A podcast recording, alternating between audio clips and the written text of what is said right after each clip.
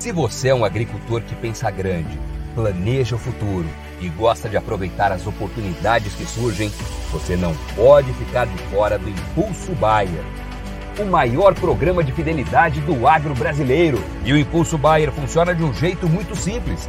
Para participar, você compra produtos Bayer. Entra no site orbia.ag e cadastra as notas fiscais. E assim que a sua nota for aprovada, seus pontos serão calculados você já poderá resgatar produtos e serviços. Também a partir do cadastro das notas fiscais, você junta impulsos que vão determinar o seu número de estrelas. Você pode ser cliente de uma a cinco estrelas. Quanto mais produtos Bayer comprar, maior será sua classificação e mais benefícios você acessa, como entrada gratuita em eventos, viagens exclusivas e acesso a soluções que vão alavancar o seu negócio. Saiba mais em agrobaia.com.br barra Impulso Traço Baia. É o Impulso Baia, impulsionando você para o futuro.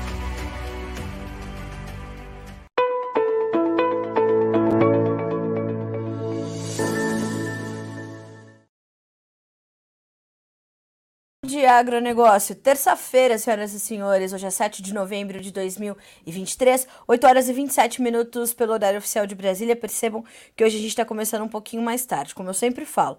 Se a gente está chegando mais tarde, é porque a gente está apurando mais informações para que vocês estejam melhor informados ainda, para que vocês saibam antes e primeiro as informações que vão direcionar o seu dia e os seus negócios.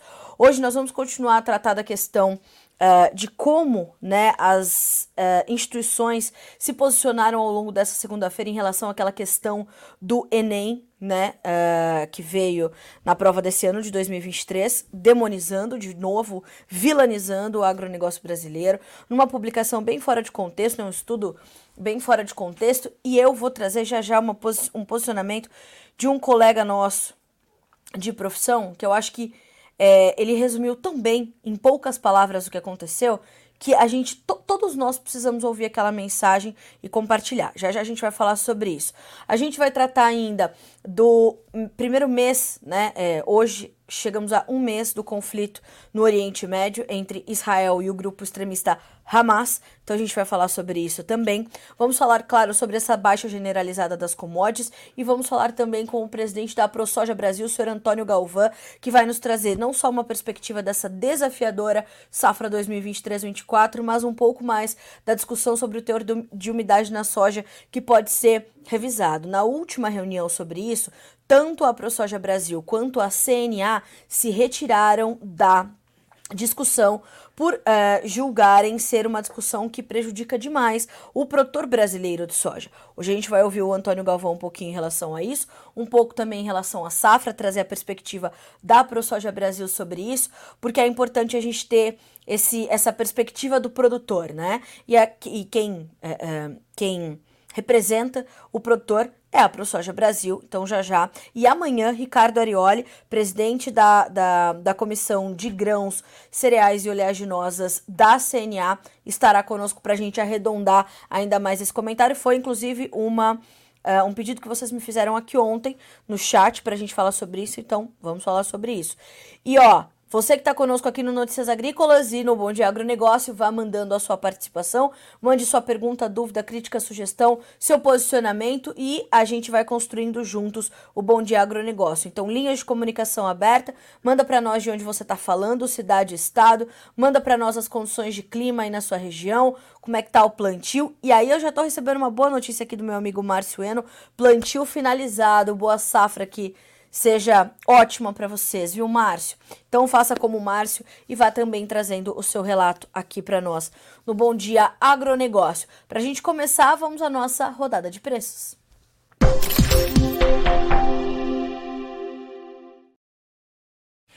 Pois bem, vamos começar com a Bolsa de Chicago, como sempre fazemos. Nós temos então hoje, como eu falei, uma queda generalizada para as commodities. Já já a gente vai comentar um pouco mais sobre ela. A soja tem 13 dólares e 58 centos por bushel no contrato de janeiro, cai 0,3%. O milho, 0,7% de baixa. O trigo, para 4 dólares e 72. O trigo, 0,6% de queda para 5 dólares e 71. Nós temos ainda os derivados de soja e hoje no complexo destaque para o óleo, que cai 1,1% para valer 50 centos mais 24 por libra peso. E o farelo de soja sobe um pouquinho, 0,2% de alta, 438 dólares e 40 centos por tonelada curta, diria o farelo em campo uh, estável na manhã desta terça-feira. Bolsa de Nova York, o café, realizando um pouquinho de lucros, devolvendo um pouquinho das últimas altas, tem 1,2% de queda, vai a 1 dólar e 71 mais 58 por libra peso. O açúcar continua subindo, supera os 28 centavos de dólar por libra peso, 28 centos mais 15, 0,7% de avanço. O algodão continua caindo, 0,8% de queda, 77 centos mais 40 por libra peso, e o petróleo hoje lidera as perdas e com o petróleo a gente começa a checar os demais grupos de commodities. E a gente pode perceber que há justamente isso, né, esse movimento de queda no petróleo que vai puxando os outros grupos. Então, o petróleo WTI perde 1,7%, 79 dólares e 41 centavos por barril, o Brent 83 dólares e 62 centavos, com uma queda de 1,8%. Gás natural cai 1%, o ouro 0,9% de queda, a prata despenca 2,6%, o cobre 1,5% de queda. Fechamento das commodities na bolsa de Dalian. Mercado para farelo fechou positivo, para óleo e para milho fechou em queda, de acordo com o levantamento da Agriinvest Commodities de Eduardo Vanin. Vanin traz ainda sobre a China uma outra informação importante. Nós já já vamos falar sobre as proteínas animais lá na China é, e como é que o mercado está se comportando. Também na análise do Vanin, nós vamos falar disso um pouquinho mais para frente. Mas eu quero trazer uma outra boa notícia que, olha só, a boa notícia na China vem da definição de regras mais claras quanto às zonas livres de comércio na China para importação de milho, as chamadas Bonded Zones. Essas zonas têm um tratamento especial quanto à tarifa de importação. A cota de importação de milho na China é de apenas 7 milhões e meio de toneladas, volume que é sempre utilizado pelas estatais. Fora da cota, a tarifa de importação é de 65%, por isso que ela praticamente não sai muito dessa né, dessa, desse, desse intervalo, por ser uma tarifa altíssima, 65%. Então vamos ficar de olho. Ainda nas palavras de Eduardo Vanin, trazendo um pouco do cenário do mercado financeiro, do macro cenário. Bolsas no Ocidente caindo, petróleo caindo quase 2%, abaixo dos 80 dólares por barril, ouro caindo 0,7%. Kit guerra está em forte queda. Israel fala em possibilidade de cessar fogo. Tomara. Bolsas na Itália sob pressão. A péssima situação fiscal italiana começa a entrar no radar. Bitcoin caindo 0,5%, o dólar index 0,3% de queda, câmbio na China subindo, balança comercial na China em outubro queda das exportações, aumento das importações, um dos nossos destaques também nessa terça-feira. Então já já a gente vai falar sobre isso. O modelo europeu mostra poucas chuvas para o norte do Brasil para 10 dias e mais chuvas para o sul entre os dias 11 e 15 de novembro, algo que também já já a gente vai tratar é, com Uh, nosso amigo Antônio Galvão. Aliás, ontem o Antônio Galvão foi ovacionado aqui no, no Bom Dia Agronegócio, né? O pessoal falando, nós precisaríamos de muitos Antônios Galvãs para defender o agro brasileiro. E esse é realmente um lutador, né? Esse é um, um cara que vem buscando o Brasil, vem buscando o Brasil, vem buscando o Brasil, já tem tempo, né? Então a gente vai é, já já ter o Antônio Galvão conosco por aqui. Bom, Uh, vamos fazer o seguinte: vamos começar a checar as nossas manchetes. Vamos começar, antes da gente trazer o seu Antônio Galvão para estar conosco, vamos às nossas notícias da manhã.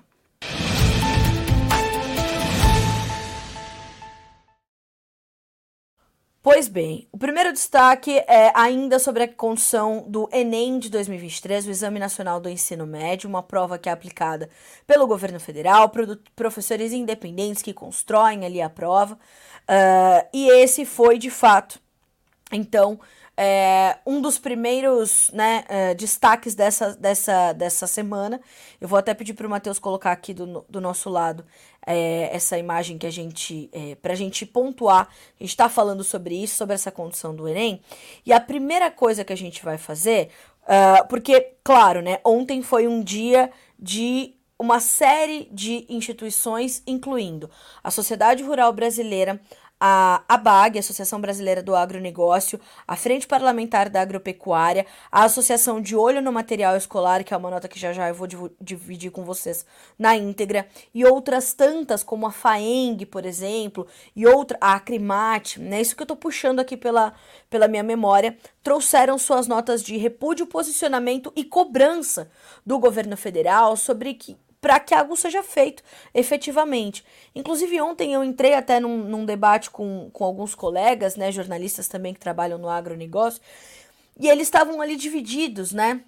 Se a gente precisa falar sobre isso, ou se quando a gente fala sobre isso, a gente está dando é, espaço, né, para pessoas que pensam como essa questão do, do Enem.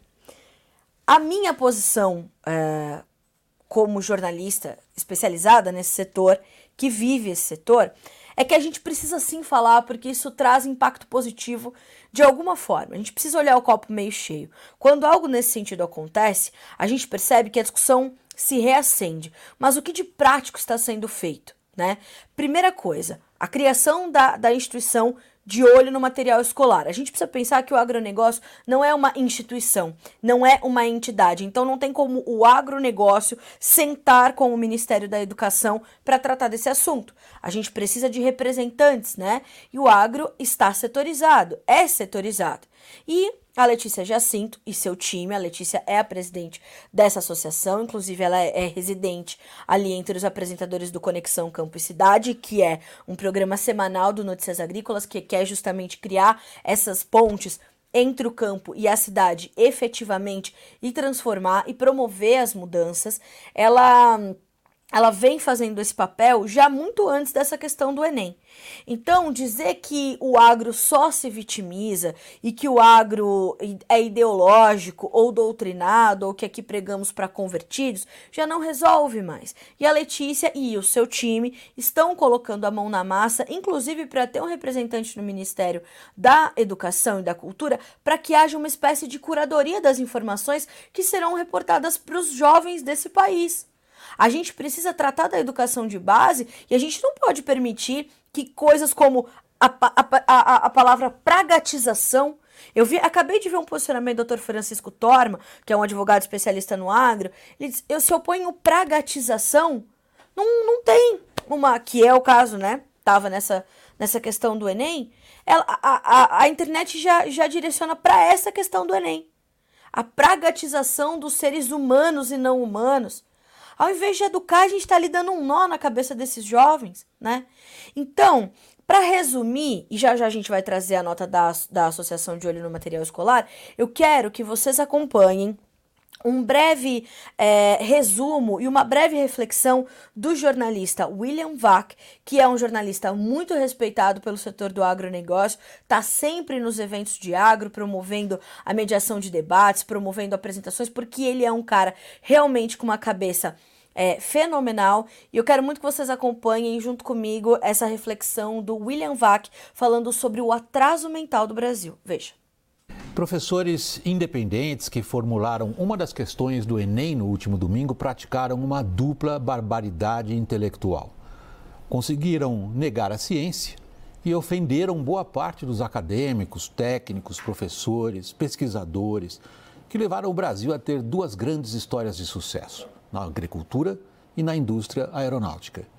Esses professores independentes, na verdade, independentes de qualquer rigor e honestidade intelectuais, eles submeteram os jovens que prestam o Enem a uma tortura ideológica, especificamente em relação à agroindústria, um setor no qual, segundo esses professores independentes que trabalham para o Ministério da Educação, impera a exploração, descaso com a saúde dos seres humanos e do planeta, a violência e a impossibilidade dos camponeses de serem camponeses. O texto de uma publicação obscura que serviu de base para a pergunta aplicada no Enem, ataca até mesmo a Embrapa e os programas para uso de biocombustíveis. Ambos, Embrapa e biocombustíveis, prejudicariam a classe camponesa. Os clichês e chavões ideológicos, na verdade, nem chegam a ser o pior dos problemas. O maior desses problemas é ensinar jovens a pensar errado. O que fez o Brasil construir aviões vendidos no mundo inteiro E o que fez o Brasil virar uma superpotência na produção de alimentos foi pesquisa, tecnologia, capacitação de pessoas. Diga-se de passagem, tudo isso iniciado e conduzido por instituições estatais, como a Embrapa e o Ita Embraer, aí no caso dos aviões. As ideias erradas, empurradas para cima de jovens por esse tipo de postulado ideológico, essas ideias explicam muito das nossas dificuldades em crescer e em gerar prosperidade. É o nosso atraso mental. Quando a gente é jornalista, a gente, como em qualquer outra profissão, a gente se inspira muito nos colegas, né? Principalmente nos mais experientes. Então, é, quem me acompanha aqui no Bom Dia Agronegócio sabe que o meu principal mestre e mentor é o João Batista Olive. Na verdade, eu tenho dois, né? O João Batista Olive e o Alexander Horta, que me ensinaram muito é, a não brigar com a notícia, a não brigar com a verdade, a falar o que precisa ser falado. Isso não quer dizer passar a mão na cabeça do produtor, nem passar a mão na cabeça do agronegócio brasileiro. Não, é a gente falar o que precisa ser falado. E o William Vac traz, é cirúrgico nas suas palavras. E eu, quando tinha, sei lá, uns 12 anos, eu li um livro do, do William Vac que chama Mister o Bagdá sobre a Guerra do Golfo. E ali ele já era, ele já era muito preciso. E o William Vac, né, a maturidade vai trazendo isso para o ser humano, cirúrgico nas palavras. Ele consegue ser ainda mais é, ferrenho na sua defesa justa do setor do que todas as, as notas de, de, de, repúdio ou posicionamentos que a gente viu. Não porque essas notas são ilegítimas, não. Elas trazem o sentimento do setor. Mas quando a gente vê uma pessoa de fora falando sobre isso, isso tem uma força ainda maior. Numa rede como a CNN, que é uma, uma, uma mídia aberta, não é uma mídia segmentada. Então tá falando para fora do nosso cercado. Por isso eu trouxe hoje essa reflexão do William Vac, que é um jornalista que eu respeito muito, que eu admiro muito e que muito me inspira quando fala sobre a Embrapa, né? Porque aonde está esse governo que colocou, né, é, é, é, ali uma grande profissional mulher é, para presidir a Embrapa, né, que é a Silvia Massurá, né? Incrível pesquisadora, pesquisadora de carreira na Embrapa, né? Será que eles não foram ouvir a Embrapa na hora de colocar uma coisa dessa, né? E aí, como eu prometi, a nota do pessoal do De Olho no Material Escolar, por quê? Porque é a associação que está fazendo o prático, que é levar professores para instituições de pesquisa do agro, que é capacitar esses professores, quer promover o diálogo, quer estar no Ministério da Educação, né? Fora toda a condição política, por exemplo, que está sendo ali brilhantemente conduzida pela, pela FPA, cobrando do governo providências, enfim. A Associação de Olho no Material Escolar está atenta à polêmica em relação às questões do Enem 2023, que retrata mais uma vez o distanciamento da educação brasileira da realidade do agronegócio atual. Nossa primeira providência é a expedição de um ofício à presidência da Comissão de Educação na Câmara dos Deputados, reforçando a urgência da interlocução sobre essa situação e a criação de um canal permanente de diálogo com as autoridades que tratam desse e de outros tópicos importantes. Como evidenciado em recente pesquisa da FIA USP, o setor rural brasileiro, grande gerador de divisas e oportunidades para o país, uh, ainda é majoritariamente associado nos conteúdos escolares a temas negativos, sem ba isso é muito sério. Sem bases científicas ou fontes públicas confiáveis e de forma opinativa. A De Olho no Material Escolar é uma associação civil sem fins lucrativos, cujo objetivo social é buscar a atualização, isso é tão importante, né? Dos conteúdos vinculados à agropecuária nos livros didáticos utilizados em escolas públicas e particulares, sempre de forma técnica e científica. Trabalhamos junto aos municípios, governos estaduais e federal, através dos nossos programas e junto a educadores e editoras, trazendo reflexões sobre metodologias pedagógicas inovadoras para mudarmos o cenário futuro. A educação está no radar de todos e assim permanecerá inclusive no nosso radar. Então, volto a dizer, nós reunimos aqui várias é, notas né, de posicionamento, vale a pena você conferir todas elas, a BAG, SRB, de olho no material escolar, a Crimate, FAENG, Tudo que a gente foi recebendo, a gente foi postando ontem. E a nossa própria, é, o nosso próprio posicionamento sobre isso é de que nós seremos e continuaremos a ser vetor de transformação para que esse atraso mental, esse atraso intelectual do Brasil fique realmente para trás de nós. E hoje o João Batista Olive fez uma, uma provocação em um dos nossos, em um dos grupos aqui que a gente participa, né? Ele diz assim: é de quem esta responsabilidade por este atraso mental, por este atraso intelectual pelo qual passa o Brasil? Precisamos avaliar precisamos refletir e começar a trabalhar. Agora, não falar sobre isso não vai fazer o problema desaparecer. 8 horas e 47 minutos pelo horário oficial de Brasília. Nós já temos o seu Antônio Galvão conosco? Não temos ainda. Então, já já o Galvão estará conosco.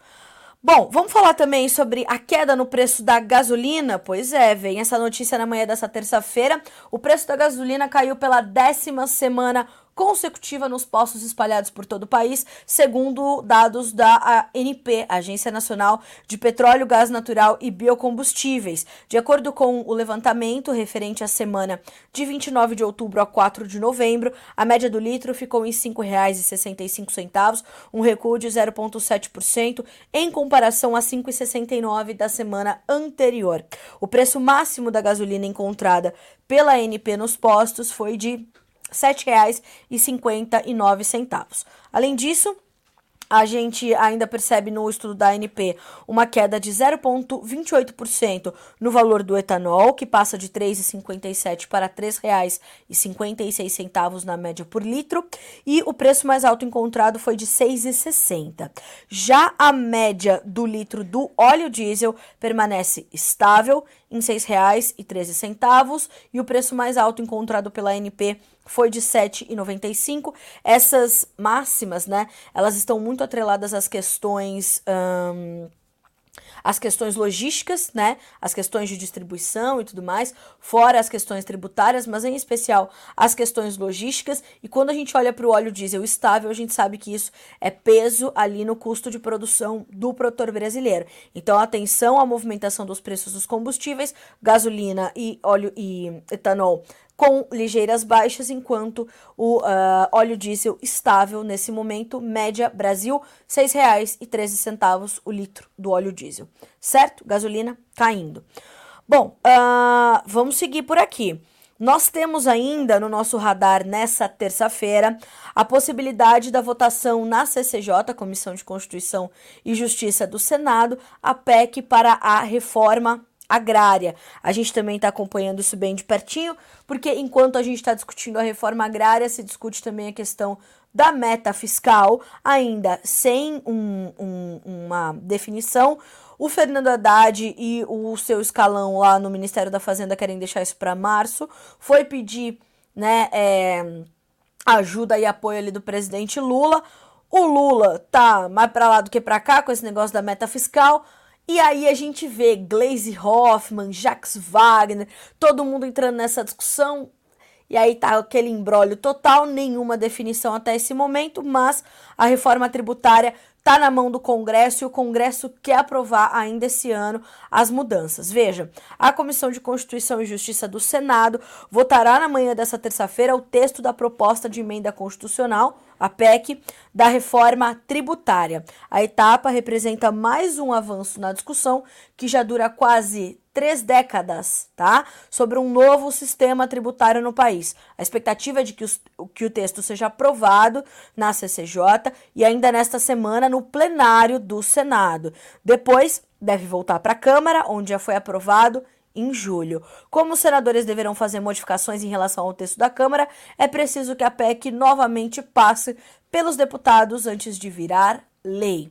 O governo, grande parte dos economistas e do setor empresarial entendem que a reforma tributária vai impulsionar a economia do país na medida em que vai simplificar o sistema de cobrança de impostos, que é o, o mais requisitado, né? Que é o que é mais esperado. A gente acabar com esse manicômio, esse labirinto manicomial tributário que a gente tem no Brasil, né, para facilitar as coisas. Quando você diminui a burocracia, você simplifica, né, você tem mais impulso para investimentos, para empreendedores, para investidores.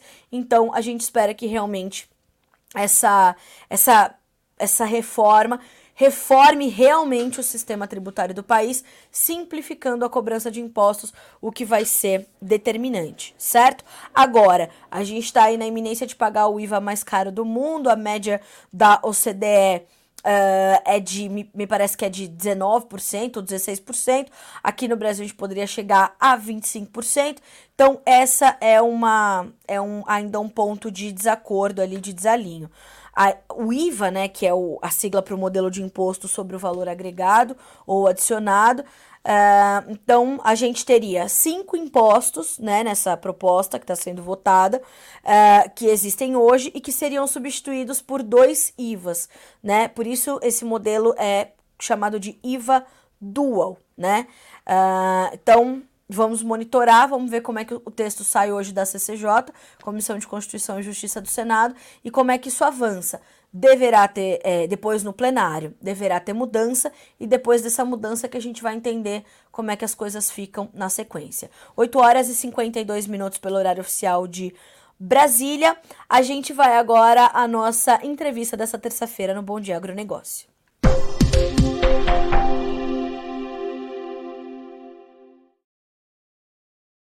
E nesse 7 de novembro, agora 8 horas e 52 minutos, a gente tem o prazer de receber aqui no Bom Dia Agro, o presidente da ProSoja Brasil, Antônio Galvão, para a gente falar de safra, para a gente falar de teor de umidade, para a gente falar como é que está a situação do sojicultor brasileiro. Galvão, sempre um prazer falar com o senhor. Seja bem-vindo. Bom dia.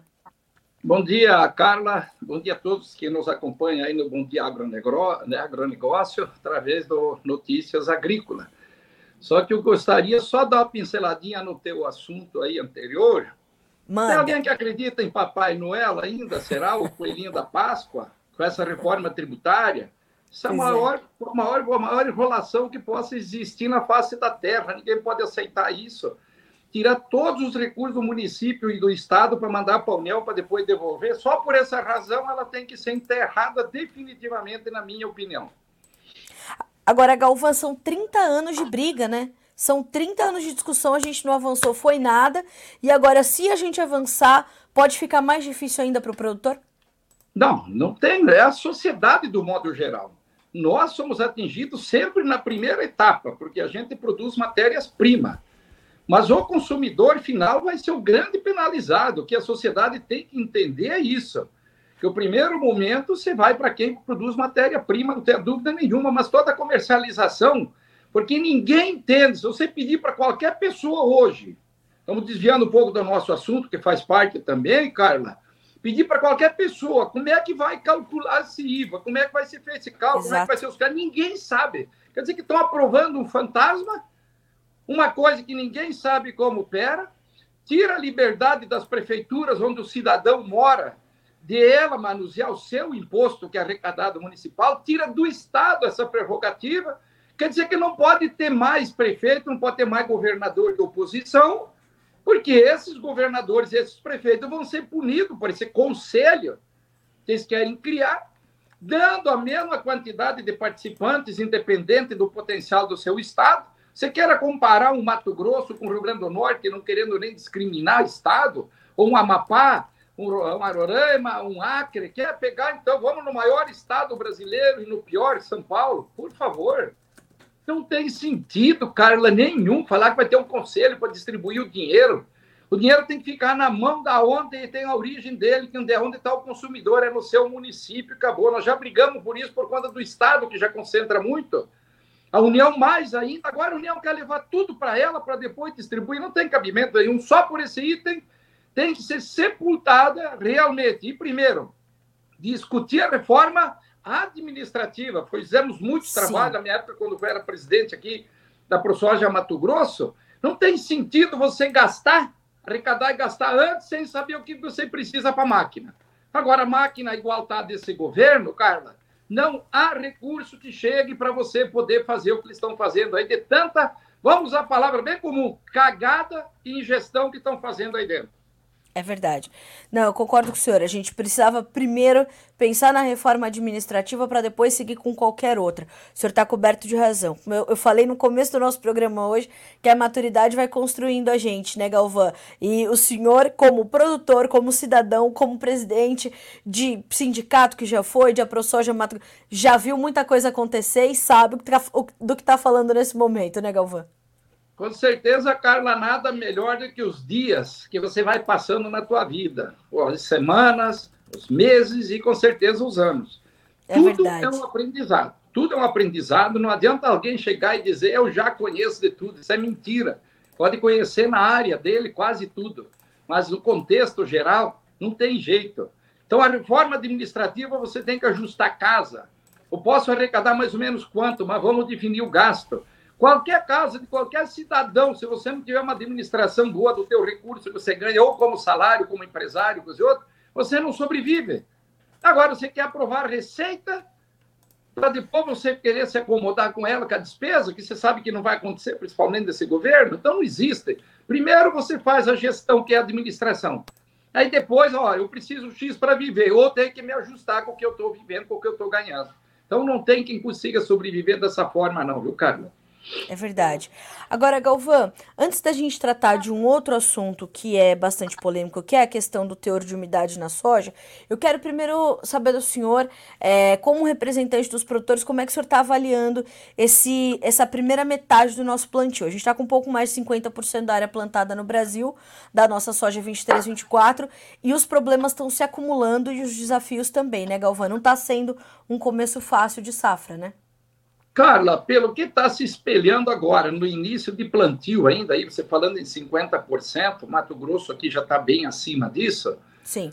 É um problema gravíssimo, cara. Nunca se aconteceu isso. Agora mesmo também falando lá com meu filho, rapaz, vamos ter que replantar um pedaço. Soja que foi plantada 20 dias, ficou sem chover 20 dias depois de plantada.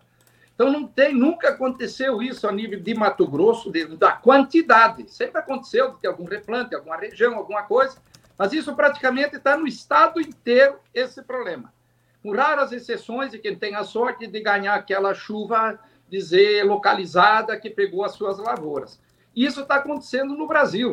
O sul do Brasil não consegue plantar, e o que plantou, a gente já viu vários vídeos se perdendo pelo excesso de umidade, começa a causar apodrecimento de raiz, dá lelopatia porque tem pouco sol, e assim por diante. Então, a gente começa a olhar para uma safra é dizer abaixo da safra do ano passado, com certeza.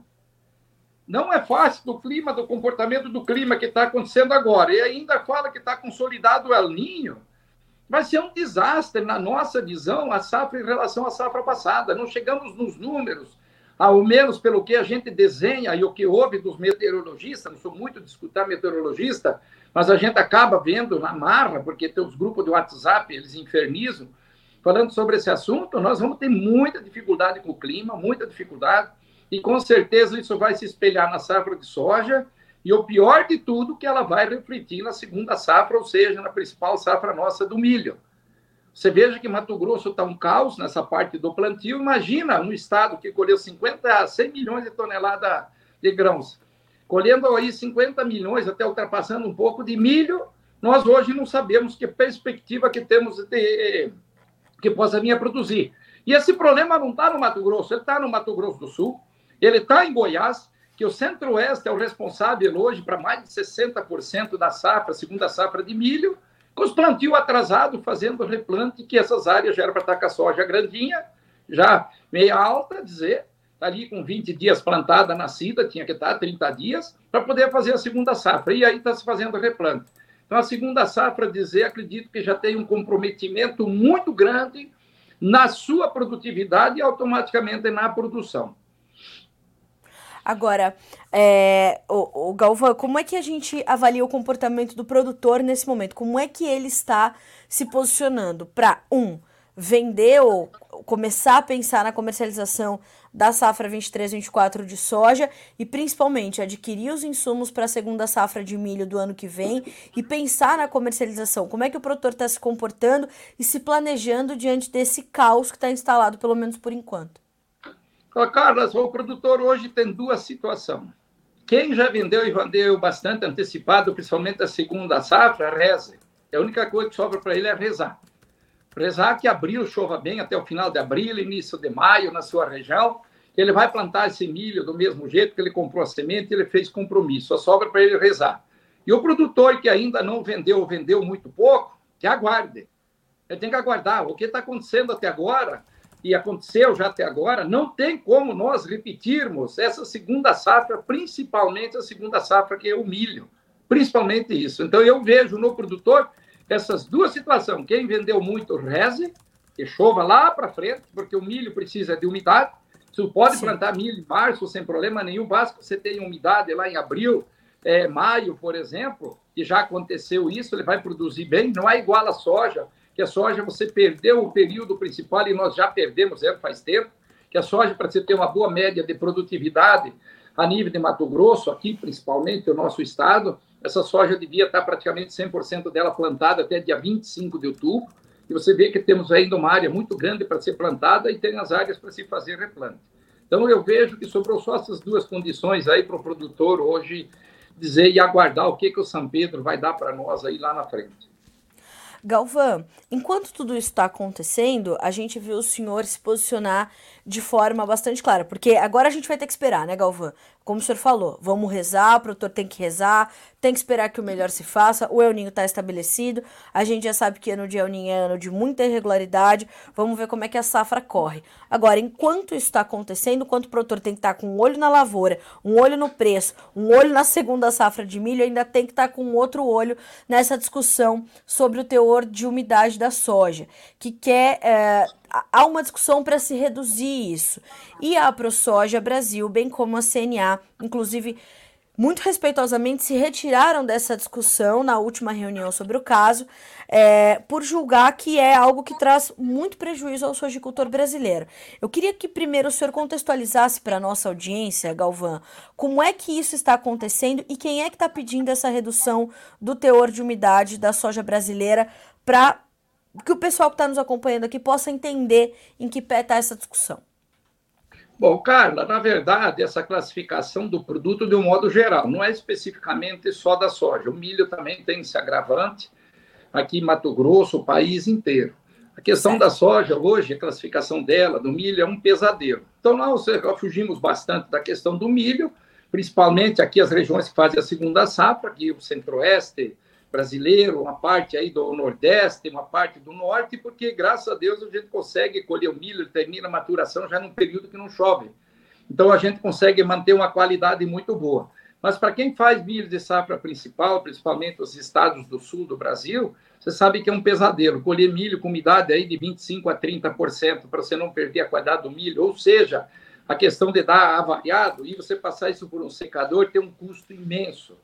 Agora, isso se tornou um pesadelo, e um pesadelo de muitos anos, desde que instituíram essa classificação, na verdade.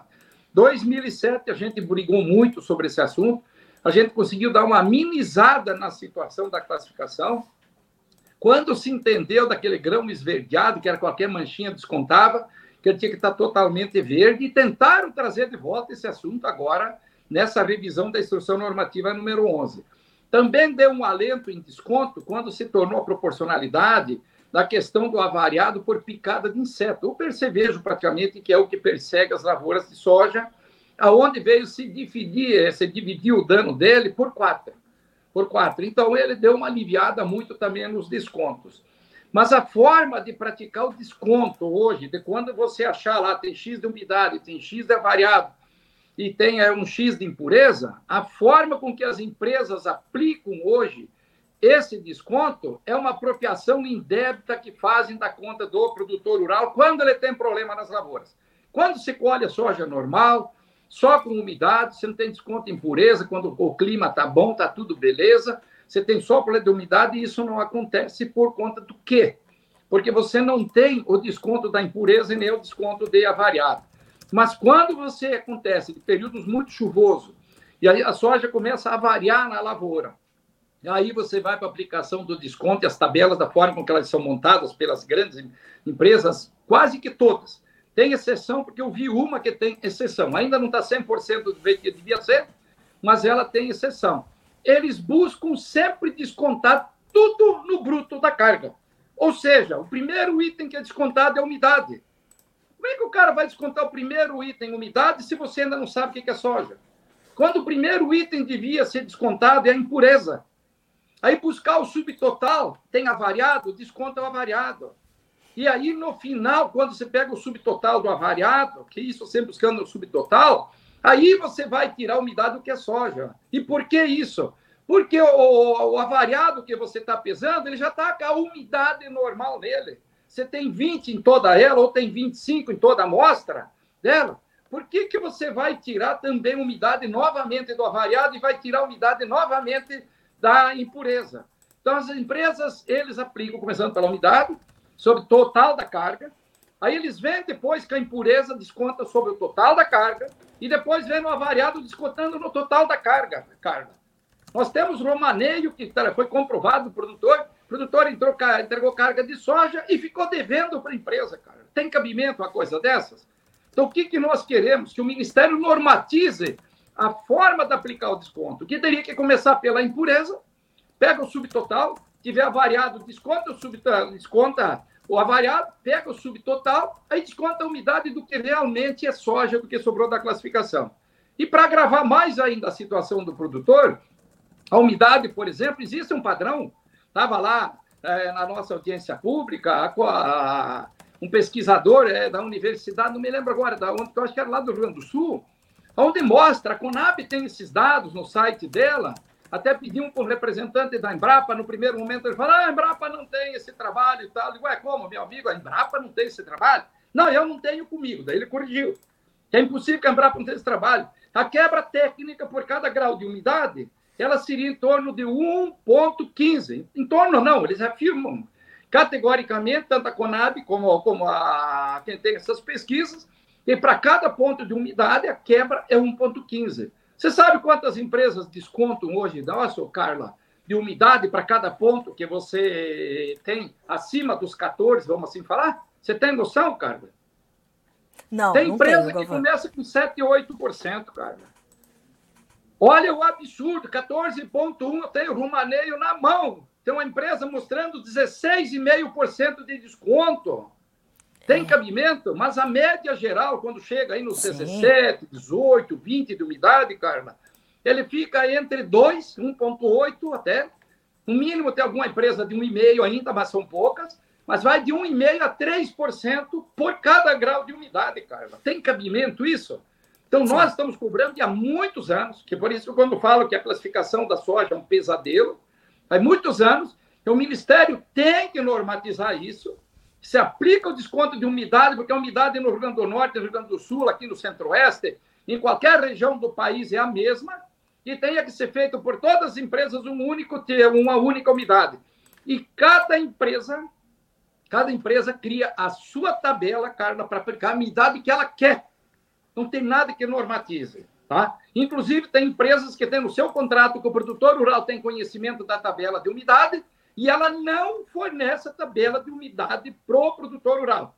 Algumas colocam no corpo do contrato e outras não querem nem saber, não colocam nada. Então, nós estamos cobrando pesado sobre isso.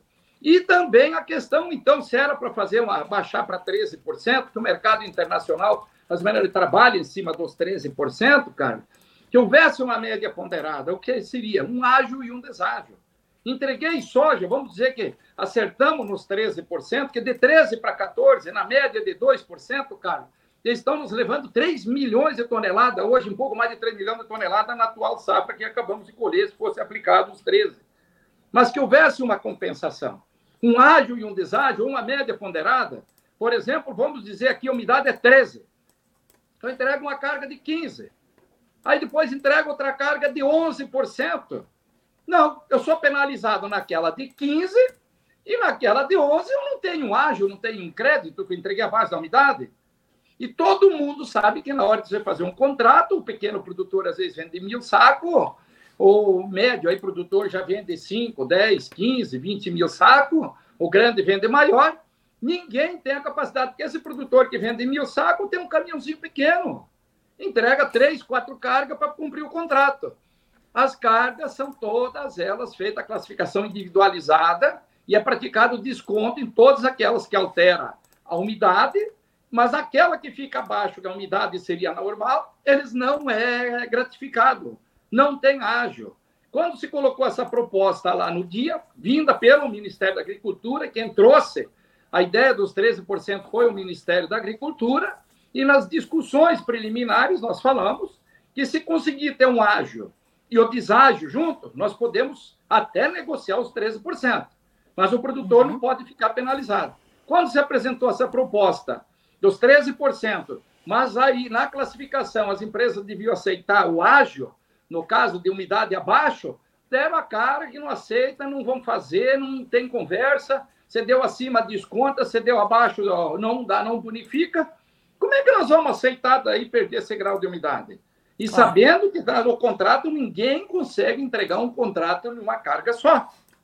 Então nós estamos sendo penalizados, isso aí é um pesadelo de tantos e tantos anos, e se tornou um pesadelo ainda maior. Vinha bem até a discussão, deu a discussão acalorada, principalmente na questão do, de encontrar o fermentado, que é o grande pesadelo de todo mundo. Qualquer manchinha no grão, as empresas aplicam desconto, diz que aquele grão está em processo de fermentação, querem descontar. Então, nós adotamos a mesma legislação, ao menos ficou aprovado lá, que é, que é praticada na Argentina, onde o grão tem que estar atingido em mais de 50% do seu grão com o grão fermentado. Que a Argentina pratica isso. Eu digo, não, beleza.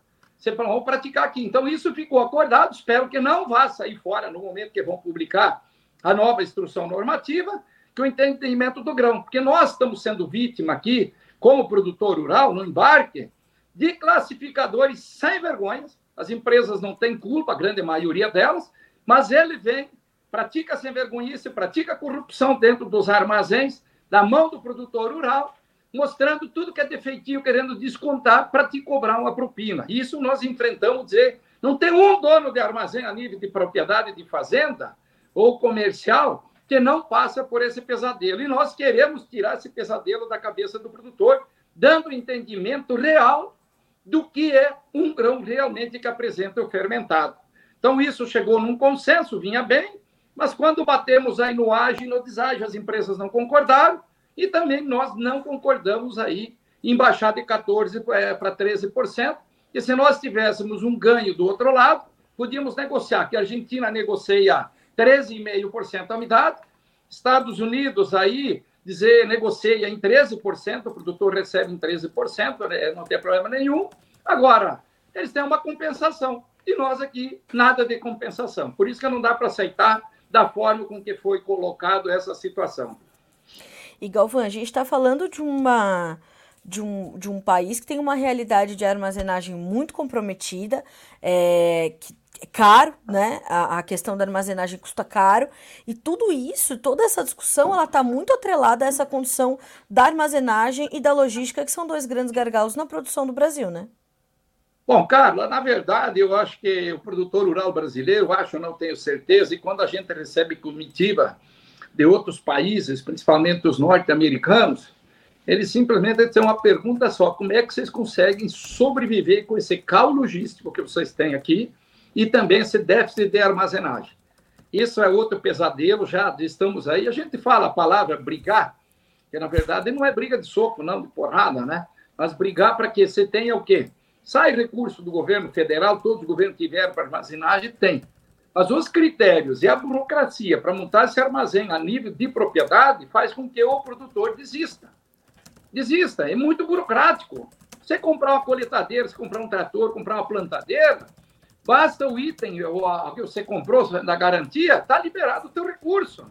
Mas na hora de montar o armazém, que é igual o amigo nosso lá, muito famoso também, o próprio Tejão, que você conversa com ele, Galvão, vocês estão na mesma situação que se um banco for construir um banco e não construir um cofre que dê segurança para guardar o dinheiro da turma. Isso. Nós estamos igual, nós estamos com o nosso.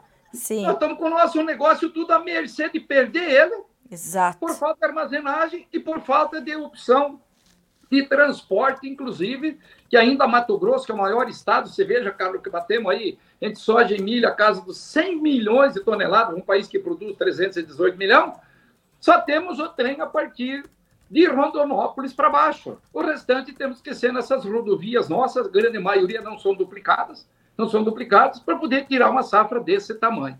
Então é pesadelo para todo lado do produtor. Agora podemos dizer que o produtor rural brasileiro é um herói, fazer todo esse enfrentamento. Hoje o próprio Matupiba a gente teve por lá, as péssimas rodovias que os estados aí, do Nordeste, oferecem para esse produtor rural para tirar essa riqueza, porque ele transforma os municípios aonde chega a agricultura, ele transforma os municípios e os IDH melhoram consideravelmente. E a medição dos IDH hoje de todos os municípios brasileiros, aonde você tem uma agricultura pujante, melhorou em relação de outros municípios assim estrondosamente. E não é valorizado de forma nenhuma. E principalmente dos ataques, sem contar os ataques que viemos sofrendo esse final de semana de uma grande mídia aí nacional, depois vem com essa sem vergonhice colocada dentro do Enem, colocar essas, essas, essas perguntinhas idiotas para confundir a cabeça dos nossos jovens e saber que o que a gente faz no campo é produzir o alimento que está na mesa de cada brasileiro ou de qualquer cidadão do mundo inteiro, todo santo dia, seja no café, seja no, no, no, no almoço, seja no jantar, ou seja num lanche de fora de qualquer hora.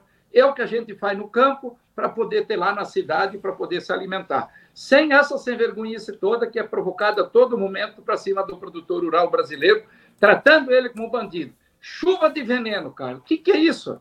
Sim. O defensivo que nós usamos lá é justamente para controlar o quê? A doença e a praga. O que é que o cidadão vai fazer, cara, lá na farmácia?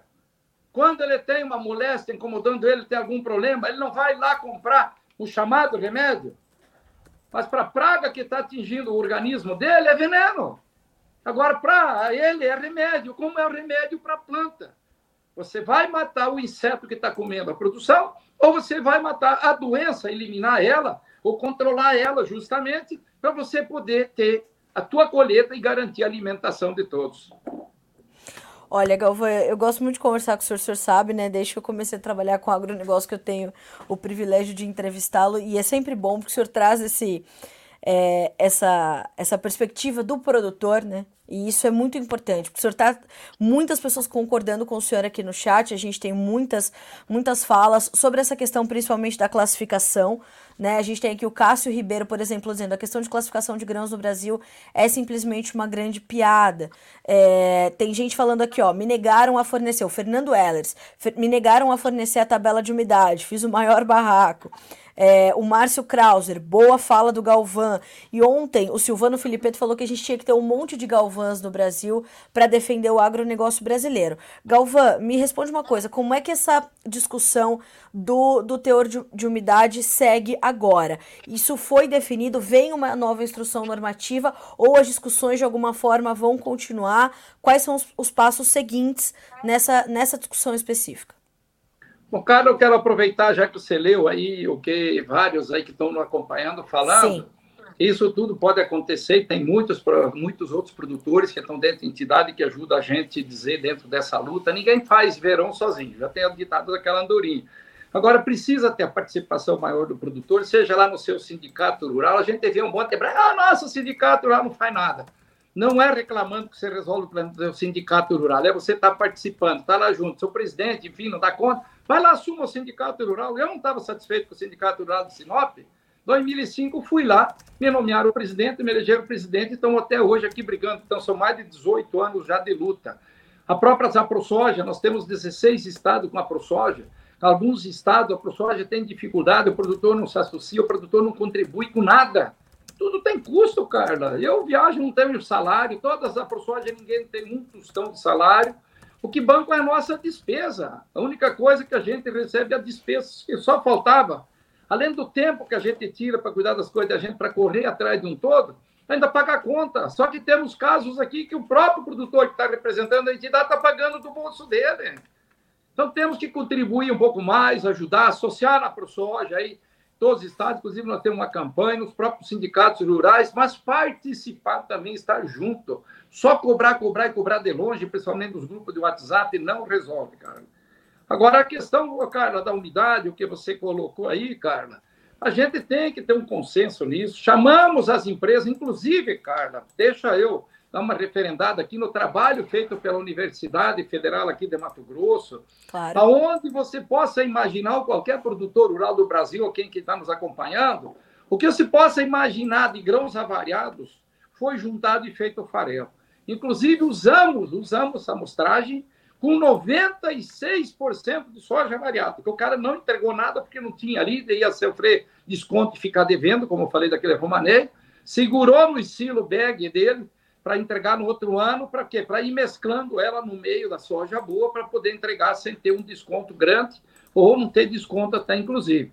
Fizemos essa pesquisa no ganho de peso dos animais. Por quê? Porque todo mundo falava outras vezes que nos questionaram, outras lutas, outras brigas nossas, vamos dizer, em 2016, no próprio Ministério da Agricultura, onde as trades se defenderam dizendo que não tinha nenhum trabalho que comprovasse que a soja variada, o farelo dela, tivesse o mesmo ganho de peso nos animais. Eu, quando assumi a ProSoja Mato Grosso, me propus isso. A Universidade Federal de Mato Grosso topou em fazer esse trabalho, concluiu o trabalho e mostrou que até aquela amostra de soja que a gente juntou, fez o farelo, tratamos os animais, tanto aves, tanto suínos como ruminantes, o ganho de peso foi normal. Inclusive, aquela soja, quanto uhum. mais avariada, do grão ardido principalmente, ela concentra maior proteína nela, porque perde muito a massa da umidade dela. Então, você veja que nada desse trabalho feito. Lá mesmo em Londrina, agora também no quinto seminário, levaram uma pesquisadora para desconstruir o trabalho dos professores aqui do Mato Grosso e não apresentou trabalho nenhum, questionando o trabalho deles e vem dizendo que é uma pesquisadora, que esse assunto não funciona, que esse farelo não presta, mas as empresas descontam. Eu não vi nenhum grão de soja até hoje jogado em algum lugar fora, 100% utilizado. A pesquisa simplesmente comprovou que o farelo melhora de qualidade, por quê? Porque tem mais proteína, o ganho de peso desses animais eles são o mesmo, até fizeram uma vez a pesquisa, eles ficaram até eles meio acreditavam que aquele farelo poderia ter problema, pediram para repetir a pesquisa deles, providenciamos essa soja variada, tudo comparado com a soja padrão, tudo comparado. Repetiram a pesquisa e deu o mesmo resultado. E levam essa soja nossa de graça, de graça. Mostramos, apresentamos para o Ministério, apresentamos no seminário, apresentamos para todo lado, Sabe o que estão fazendo com o trabalho? Tentando achar pesquisadores que não têm um único trabalho para poder, para poder, para poder vir ou discutir, a não ser conversa, fala, não tem nada e simplesmente o Ministério está ignorando dentro da classificação de soja, ignorando esse trabalho feito aqui pela Universidade Federal. Propus novamente, lá na nossa audiência pública semana passada em Brasília, de repetirmos esse trabalho, porque nós chamamos a Embrapa suínos, aves e suínos, ave concórdia, eles não vieram para acompanhar o trabalho. Aqui a Crismate, que é do suíno, acompanhou o trabalho com nós e viu o trabalho, enfim, com a, Universidade Federal aqui do Mato Grosso. Propusemos lá, então, de repetir esse trabalho, novamente com quem? Com a com a NEC, com as universidades, com a Embrapa, todo mundo junto. Sabe o que aconteceu, Carla? Ninguém sequer se manifestou favorável a fazer todo mundo junto e repetir esse trabalho e mostrar que essa pois é. soja é. variada é 100% é. aproveitável e ela tem o mesmo potencial de ganho de peso nos animais. Simplesmente é. querem nos levá-la de graça. Ninguém Sim. quer vir acompanhar o trabalho porque sabe que eles utilizam isso e levam essa soja nossa de graça. Altera um pouco a acidez do óleo de soja? Altera, não tem dúvida nenhuma. Quando nós vamos falar de soja ardida, vamos praticar um desconto? Vamos. Vai levar tudo ela de graça ainda e dizer que tem uma despesa alta para fazer? Será que não paga? Então é essa que é a nossa luta. Nós esperamos aí, estamos nessa conversa muito com o Ministério, que se a gente normatize a aplicação do desconto, normatize a própria umidade e pegar e que você tenha um ágio e deságio, nós podemos tratar, sim, de baixar um pouco essa umidade conforme o mercado internacional trabalha. Mas se não for para termos aí o ágio, quando a gente entrega um soja mais padrão do que ele é, também não compensa, então, a gente querer aceitar de baixar essa umidade, que hoje representa, representa uma perca direta no bolso do produtor rural, em torno de 2% de tudo que ele produz, que é a média que é descontada de umidade a nível de país, até acima um pouco de 2% na média. Galvão, eu quero muito te agradecer por trazer, então, para nossa audiência todos esses detalhes e a gente entender como é que está essa condição da classificação e como é que as coisas estão acontecendo, como é que o Ministério está se posicionando e a gente vai continuar acompanhando isso. O senhor sabe, Notícias Agrícolas está de portas para o senhor, para a ProSoja Brasil, para todas as AproSojas para que a gente continue trazendo essa discussão, porque o produtor está nos acompanhando muito é, e está aqui comentando, como eu falei, o que o senhor está trazendo, então a gente vai continuar acompanhando. Amanhã o Ricardo Arioli, da CNA, vai estar tá aqui para dar mais informações ainda técnicas sobre, sobre esse caso e a gente vai monitorando e acompanhando por aqui. Galvão, obrigada mais uma vez, sempre um prazer ter o senhor conosco aqui no Notícias Agrícolas. É, e sim, cara, quero aqui também tá, dizer, agradecer e homenagear o próprio Ricardo Arioli, que ele, representando a CNA na comissão de oleaginosas, grãos e oleaginosas, também tomou essa atitude juntamente com a própria ProSoja, onde a gente se retirou por não concordar com essa forma que está lá colocado. Agradecer aí a CNA, sim, que é um belo trabalho, um grande trabalho. Às vezes é criticada pelo produtor, mas é por falta de conhecimento do trabalho que a CNA faz a nível de Brasil. O produtor tem que se comunicar mais, entrar mais no site da CNA, ver na própria ProSoja, nas nossas AproSoja esse trabalho. Então, só tem aí também a lisonjear esse trabalho feito e essa união com nós aí nesse sentido, nessa discussão aí sobre a classificação de soja e principalmente desse padrão de umidade. Obrigado pela oportunidade, Carla. Obrigado aí a todos que nos acompanharam aqui através do Bom Dia Agronegócio pelo Notícias Agrícolas. Obrigada, Galvão. Boa semana para o senhor, bom trabalho, que não tem pouco trabalho. Para o presidente da ProSoja Brasil, boa semana para o senhor, até a próxima. Um abraço, Galvão, obrigada. Igualmente para vocês todos aí, Carla. Obrigada. Senhoras e senhores, conosco então o presidente da ProSoja Brasil, Antônio Galvão. E, é, é, como eu falei, né? Hoje a gente está falando muito de maturidade aqui nesse, nessa edição do Bom Dia Agro. E o Galvão falou, né? Nada como os dias que a gente vive para construir a pessoa que a gente vai ser e que a gente quer ser, né? Então o Galvão traz essa, essa, todos os detalhes dessa, dessa discussão, como é que as coisas estão correndo aqui no Brasil, como vem essa nova instrução normativa. E o Galvão tem toda a razão. Essa questão da classificação dos grãos aqui no Brasil, ela tem é, uma série de pormenores que precisam ser alinhados, é, precisaria haver uma classificação comum, é, enfim, a gente está é, acompanhando isso muito de perto, como eu falei, amanhã tem Ricardo Arioli às 8h40 aqui no Bom Dia Agro, que é o dirigente da, da, da Comissão de Grãos e Oleaginosas da CNA, Confederação Nacional da Agricultura, para nos dar mais informações ainda de por que, que também a gente não e talvez não seja o melhor momento para a gente discutir isso, né? Para pensar em baixar o teor de umidade no momento em que a gente está numa safra completamente problemática. O Galvão traz essa, essa situação, né? Esse número de áreas, essa quantidade de áreas é, a serem replantadas, muito grave essa situação. Ou uh, o atraso para o, o, início do plantio no sul do Brasil por conta do excesso de chuvas e todo o embrólio que já está se desenhando e se confirmando para a segunda safra de milho em 2024, algo que a gente vem também tratando aqui no Notícias Agrícolas muito de perto. A aquisição dos insumos, a comercialização tanto da soja 23 como 23 24, como do milho segunda safra 24, tudo isso já está muito comprometido, os desafios vão se acumulando, vão se empilhando, e o produtor brasileiro, Galvão pontuou muito bem, né? Sendo muito resiliente e muito corajoso, e assim a gente toca por aqui. 9 horas e 29 minutos pelo horário oficial de Brasília. É, eu quero falar agora um pouquinho sobre as importações chinesas que surpreenderam no mês de outubro e trouxeram um aumento inesperado e que trazem um suporte importante para os mercados, né?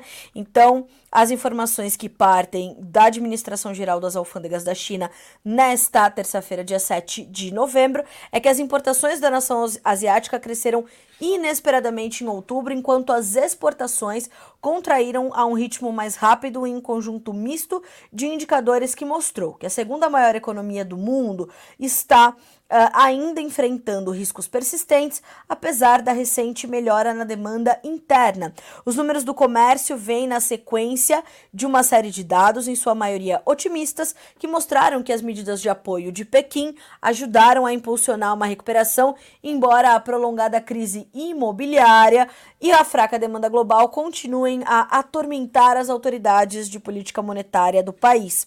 As exportações encolheram 6,4% em outubro em relação ao mesmo período do ano passado, mostrando os dados, uh, segundo mostraram os dados da alfândega, após um declínio de 6,2% em setembro e pior do que a queda esperada de 3,3% da pesquisa Reuters. Já as importações, como eu destaquei, aumentaram 3% no último mês, uh, depois também de superarem as projeções do mercado, que apostavam numa retração, numa contração das importações chinesas de 4,8%. Então, a balança comercial da China trazendo aí uma sinalização importante para o mercado consumidor e para o mercado fornecedor para os chineses também, né? É, e além disso, em setembro, as importações chinesas totais tiveram um recuo de 6,2%, com um aumento de 3%. Em outubro, a gente vê de fato que a gente tem uma interrupção de 11 meses de contração consecutivos de recuo, eh, de, de contrações nas importações chinesas. Falando das importações de soja especificamente, a gente tem um aumento de 25% na comparação anual para o mês de outubro, quando a China importou 5,2 milhões de toneladas de soja, segundo também dados da alfândega divulgados nessa terça-feira. A, a China, maior comprador de soja do mundo, uh, e as chegadas de outubro, no entanto, foram inferiores às expectativas de alguns traders que apostavam em 6 milhões e meio de toneladas, de 6 milhões a 7 milhões, uh, por conta de atrasos nos carregamentos nos portos aqui no Brasil, segundo o Yu Yun Chen, que é trader da Mingsui International de Xangai. Então ele diz: o volume de importação é um pouco menor do que esperado devido a atrasos no carregamento nos portos brasileiros. Em outubro, muitos ainda estavam carregando cargas de setembro. Então não é uma diminuição da oferta, mas um atraso nas chegadas. Agora, Volto a dizer, tá? A gente está falando de uma demanda da China presente, forte. Não está crescendo no mesmo ritmo que nós vimos nos últimos anos. Isso não quer dizer que não está crescendo e não deverá registrar um ano de recorde, porque, segundo autoridades chinesas, a China caminha para um ano recorde de importações de soja em 2023. Cerca de uh, eh, 26 milhões de toneladas serão importadas durante os últimos três meses do ano, com cerca de 45% disso provenientes do Brasil, segundo os especialistas. Nos primeiros 10 meses deste ano de 2023, as importações chinesas de soja aumentaram 14,6% em relação ao mesmo período do ano passado e já somam 82,4 milhões de toneladas. Uh, o que limitou, inclusive, as compras para o início de 2024, só complementando esse cenário, é a fraca demanda nas fazendas de suínos, tá? 9 horas e 33 minutos. Com essa informação, a gente vai para o nosso próximo destaque, que é uma, uma pressão sobre os preços das carnes na China. As proteínas animais estão recuando, ainda de acordo com informações de Eduardo Vanin, analista de mercado da Agriinvest Commodities, que pontuou isso no seu, no seu boletim de abertura de mercado dessa terça-feira, 7 de novembro. Vanin diz o seguinte: mais uma semana de queda queda para as carnes na China. Ovos, frango e carne bovina estão caindo, puxados pela carne suína. Falam que é uma combinação de aceleração de abates devido aos surtos de peste suína africana na parte central do país, aumento da produção, muita carne suína congelada que precisa vir a mercado, carne comprada para as reservas e consumo estagnado. Mesmo com preços baixos e margens negativas, grandes operações de suínos continuam anunciando aumento da produção, diante, de novo, de um consumo estagnado. Então, atenção total, porque isso vai trazer mais preocupação. Então, olhar para o consumo e para o mercado de proteínas na China é determinante. Para a gente concluir, é, infelizmente, né, não é motivo de comemoração, mas hoje a gente completa um mês do conflito uh, no Oriente Médio entre o Hamas, o grupo extremista terrorista Hamas e Israel. Né? Uh, nós temos visto, inclusive, a comunidade internacional muito preocupada com a população palestina, com a população que está na faixa de Gaza. Uh, o secretário-geral da ONU, o senhor Antônio Guterres, já trouxe uh, declarações bastante duras, falando que a faixa de Gaza está se tornando ali um cemitério de crianças, né? Nós já temos mais de 10 mil mortos nesse primeiro mês de conflito. Eu digo primeiro porque a gente já sabe que isso vai se estender, né? É, Começa-se a pensar numa, numa condição ali de cessar fogo, mas ainda bem distante, né? Bem distante. E Israel, segundo o seu primeiro-ministro, né, o seu premier Benjamin Netanyahu, uh, vai assumir a segurança de Gaza por período indeterminado. Veja, o premier de Israel, Benjamin Netanyahu, advertiu nessa segunda-feira que o país será encarregado da segurança em Gaza por tempo indeterminado, uma vez terminada a guerra que está sendo travada com o grupo islâmico Hamas no território palestino. Ele disse, aspas, acho que Israel terá por um período indefinido de tempo a responsabilidade geral pela segurança, porque já vimos o que acontece quando não temos. Quando não temos essa responsabilidade pela segurança, o que temos é uma erupção do terror do Hamas em uma escala que não poderíamos imaginar. Quando ele foi perguntado sobre quem deveria presidir, né, quem deveria liderar Gaza, governar Gaza, após o fim da guerra, ele disse, abre aspas para Benjamin Netanyahu, aqueles que não quiserem seguir o caminho do Hamas, né? Foi curto e direto na sua resposta.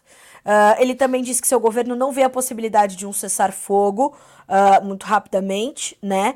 Uh, a menos que os mais de 240 reféns em poder do Hamas após o ataque de 7 de outubro sejam libertados. Não haverá um cessar-fogo geral sem a libertação dos reféns.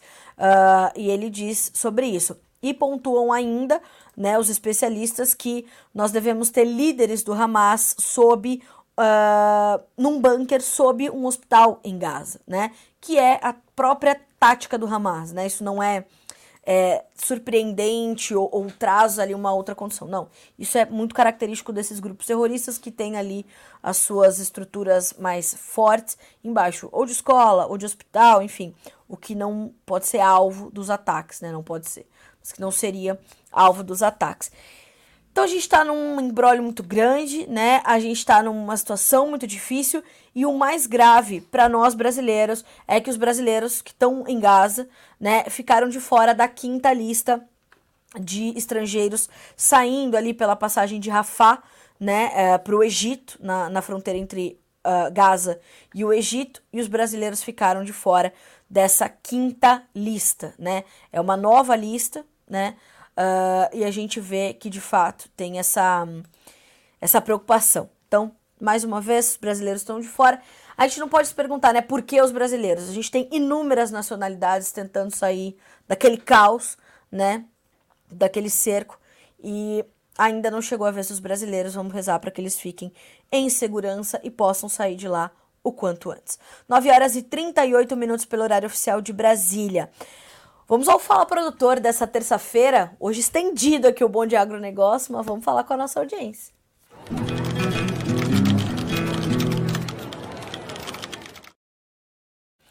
Pois bem, nessa, nessa terça-feira a gente focou muito nessa questão aqui da, da, da, classificação dos grãos. A gente já sabe que é um, setor, um, um assunto bem espinhoso, né? A gente viu a indignação do Galvão, que é a indignação da maior parte dos produtores brasileiros, ou de todos os produtores, eu diria, visto os comentários que a gente está recebendo aqui no, uh, no nosso chat, aqui na nossa conversa, né? Então, o Jordano Dalberto diz o seguinte: grande Galvão, grandes palavras, linguagem simples, de fácil entendimento, porém a mídia bate no agro e a ideologia nas escolas é forte, que também foi um dos nossos temas aqui hoje no Bom Dia Agro. O Pedro Souza da Famato. Bom dia, Notícias Agrícolas. Bom dia, Nobre Galvão. Parabéns, senhor Galvão, que está onde está, com posições firmes em defesa dos produtores com tanta seriedade. Meu respeito. Da Ana Célia Mota. Obrigada, Ana. Obrigada também e bom dia para Márcio Enio, uh, Ueno, Kleberton Alves da Silva, para o Márcio Maciel, para o Márcio Krauser, para o Fernando Ellers, para Andréia Rodrigues Cardoso, é, para o Cássio Ribeiro de Paula, para o pessoal da La Máquina Del Pedal, né? É, que, que, trouxe aqui, mexer na umidade dos grãos é para acabar, baixa dos 14 para né, qualquer outro valor é pior ainda. Tinha, sendo, tinha que ser no desgoverno, todo mundo ficar calmo. Jean Ricardo Correia, aqui na região do Vale do Araguaia não tá fácil. Bom dia, Jean. Obrigada pelo seu relato. A gente está acompanhando. Bom dia para Felipe Silva, de Apiacás, no Mato Grosso, pessoal da Raça Agro. Mombelli Agronegócios conosco, Querência Mato Grosso. Bom dia para também Dona Eliana, André Marques, Sorriso Mato Grosso. Melhor nem comentar sobre isso. Focar em coisas boas, senão a gente endoida, verdade? João Renato Delalata, bom dia, Campinas do Sul, no Rio Grande do Sul. Laura Canali, ela traz um, uma, né, um, um posicionamento bem interessante, né, Laura? Que ela diz o seguinte: é um absurdo demonizar o agro e apoia a sua indignação. A minha, porque a gente ainda estava falando só entre nós aqui, né? eu e vocês. Ela diz assim: porém, não tô nem aí porque essa gente pensa. Sem o agro ninguém vive e pronto. É mais ou menos por aí. Mas o nosso papel, né, Laura, como comunicadores, é de continuar trazendo informação para que boas opiniões sejam formadas, opiniões conscientes. Mas eu entendo, às vezes a gente quer falar, né? Chutar o balde e falar, tô nem aí pra essa gente, né? Faz sentido o que você me trouxe aqui, viu, minha amiga? Obrigada. Bom dia também pro André Oliveira, nem todos os professores, mas uh, nem todos, mas professores se tornaram uma arma ideológica. Para qualquer pessoa que queira falar para quem quer ouvir, né, Andrew, e doutrinar e promover essa ideologia, pode ser uma arma ideológica, está coberto de razão, professores ou não. Há muitos bons professores, né, que estão inclusive dispostos a ouvir o agro e ensinar uma outra perspectiva, uma outra visão e trazer contraponto para os seus alunos, né? Isso é muito importante. Bom dia também para Danilo Padovani e para Jonathan Freitas que estão conosco, conosco, além de Diego Brandão, Mozart Augusto e Jonathan Freitas. Senhoras e senhores, eu agradeço demais pela companhia nessa terça-feira, 7 de novembro.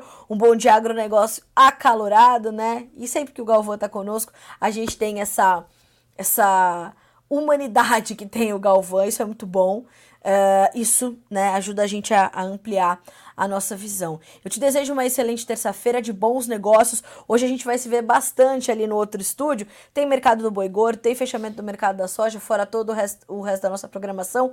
Tem um timaço indo para Pork Expo em Foz do Iguaçu para te trazer informações sobre a suinocultura. Tem outro timaço indo para a Semana Internacional do Café, que começa amanhã com cobertura completa do Notícias Agrícolas e a Virginia Alves trazendo as informações para a gente. Vai estar conosco no Bom Dia Agro nos próximos dias. A gente tem é, discussões propostas pela Bayer aqui é, em Campinas. O Alexander tá lá para colher todas essas informações e às três da tarde tem transmissão ao vivo aqui direto de Campinas também com as discussões que a Bayer está propondo.